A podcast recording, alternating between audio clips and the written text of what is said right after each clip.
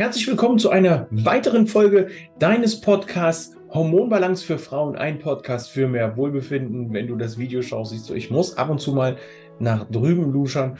Ähm, der Titel ist jetzt zwar schon eine Weile on air, aber ich habe immer wieder noch so manchmal ähm, ja so Zungensprünge, Holperer, vergessen Wort, verdrehen Wort und das möchte ich natürlich nicht. Aus dem Grund sind hier auf meiner Seite immer mal noch so ein paar Notizen, an denen ich mich auch für dich langhangle. Heute geht es um etwas, das tatsächlich besser von der Jahreszeit nicht passen könnte.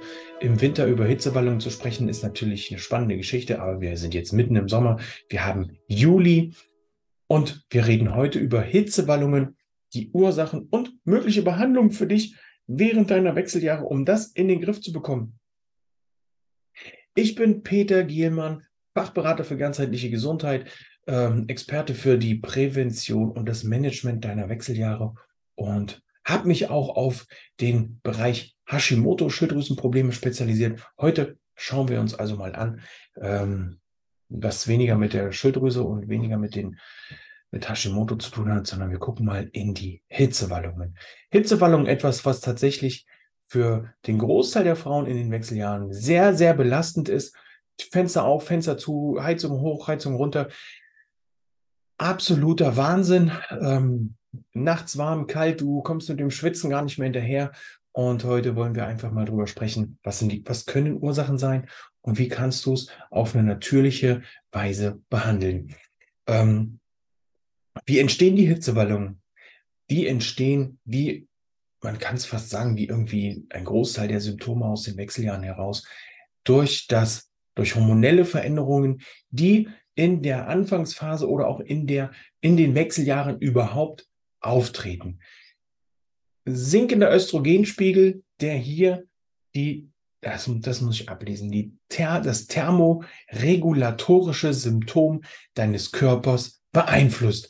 Das führt zu plötzlichen Hitzegefühlen, Schweißausbrüchen und der Supergau kommt dann noch hinzu, Herzklopfen. Ein Herzklopfen, das Herz schlägt dir bis zum Hals. Du merkst, das wirst natürlich noch unruhiger, noch mehr Hitzewallungen, noch mehr Schweißausbrüche. Also hier gilt es mal zu schauen, was kannst du dagegen tun. Verschiedenste Auslöser haben wir, die uns immer wieder begleiten im Alltag. Gerade jetzt im Sommer wirst du es vielleicht merken, wenn du etwas Heißes trinkst, dann geht's los.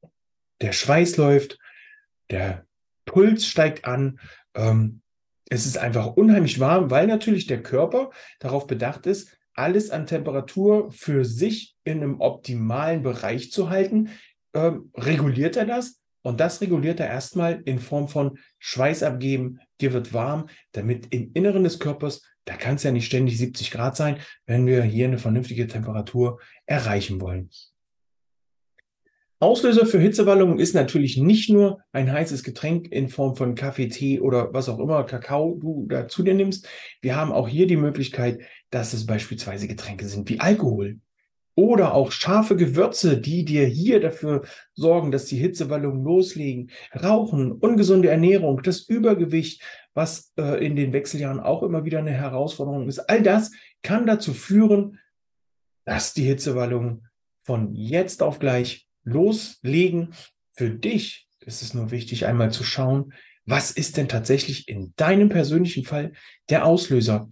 Mach dir doch mal sowas wie ein Hitzewallungstagebuch. Nimm dir einen Zettel, einen Stift, vielleicht einen kleinen Notizblock. Schreib dir mal auf, wenn du die Hitzewallungen hast. Was hast du kurz davor gemacht? Was hast du, äh, ja, nicht unbedingt kurz davor in den ersten paar Minuten, sondern vielleicht so in der ersten halben Stunde vor diesem Hitzewallungsausbruch gemacht?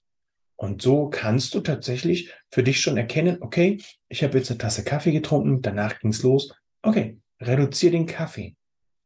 Soll jetzt nicht heißen, trinke bitte nie wieder Kaffee. Vielleicht gibt es auch andere Wege. Ähm, aber das sind Sachen, die man für sich halt abwägen muss. Nun kannst du natürlich sagen, Peter, was soll ich denn noch alles, auf was soll ich denn noch alles verzichten?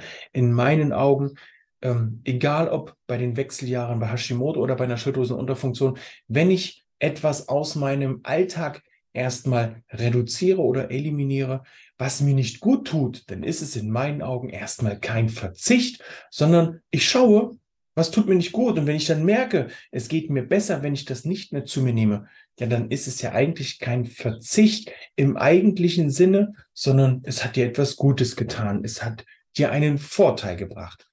Ähm, nun ist es natürlich wichtig zu schauen, was kannst du an deiner Lebensweise optimieren? Eben schon gesagt, schreib auf, was kann der Auslöser gewesen sein, für ein kleines Tagebuch darüber und ähm, reduziere das Ganze. Eine gesunde Lebensweise kann also hier auf jeden Fall dazu führen, diese Hitzewallung in den Griff zu bekommen.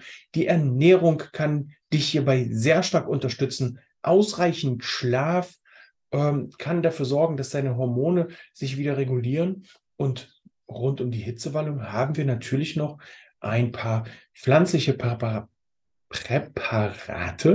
die hier eine Alternative dafür sein können, um deine Hitzewallung in den Griff zu bekommen. Du kannst hier die Traubensilberkerze, Nachtkerzenöl als, ähm, ich sage jetzt mal, als Alternative zur Hormonersatztherapie zu dir nehmen. Ähm, das kann auch helfen, deine Hitzewallung zu reduzieren, dein Wohlbefinden zu verbessern. Hierbei ist es aber sehr wichtig, gerade bei diesen Alternativen, bei diesen ähm, alte pflanzlichen Präparaten, wie der, der Traubensilberkerze oder dem Nachtkerzenöl, dir hier einen Experten ranzuholen. Schnapp dir einen Heilpraktiker, der dich hierbei unterstützen kann. Denn es geht natürlich darum, auch die Dosierung zu finden und auch Wechselwirkungen mit anderen Medikamenten zu berücksichtigen. Das ist sehr, sehr wichtig, weil das ähm, kann nur ein Experte in dem Bereich.